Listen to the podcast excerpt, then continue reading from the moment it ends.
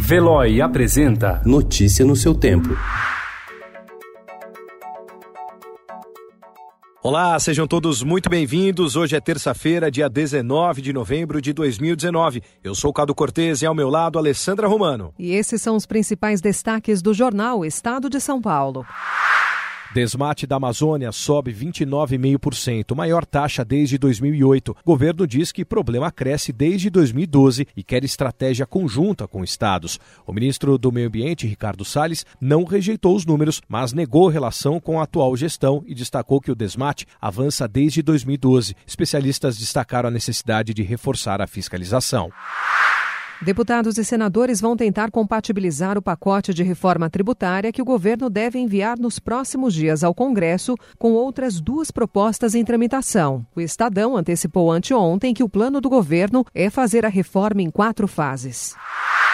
O presidente Jair Bolsonaro contrariou a expectativa do ministro da Economia, Paulo Guedes, e avisou que este não é o momento ideal para encaminhar ao Congresso a proposta de reforma administrativa, que prevê mudança nas regras de estabilidade de futuros servidores e reduz os salários iniciais. Ao lado do governador João Dória, o prefeito de São Paulo, Bruno Covas, dá entrevista coletiva após deixar o hospital. Dória lançou o nome de Covas à reeleição pelo PSDB e, segundo interlocutores, pensa na deputada Joyce Hasselman como vice.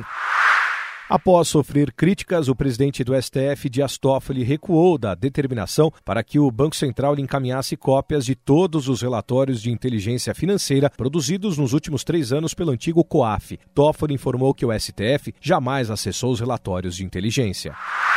O número de brasileiros que oficialmente foram estudar nos Estados Unidos chegou a 16 mil no ano letivo 2018-2019. O aumento no último ano foi de 9,8%, o segundo maior, ficando atrás apenas dos de Bangladesh.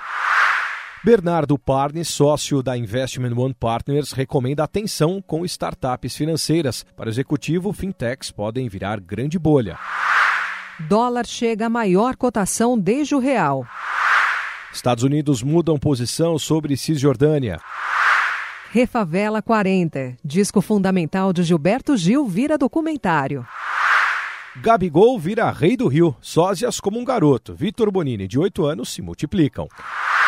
Le Havre, cidade francesa encanta com arte e gastronomia. Notícia no seu tempo. Oferecimento de Veloy. Piscou, passou.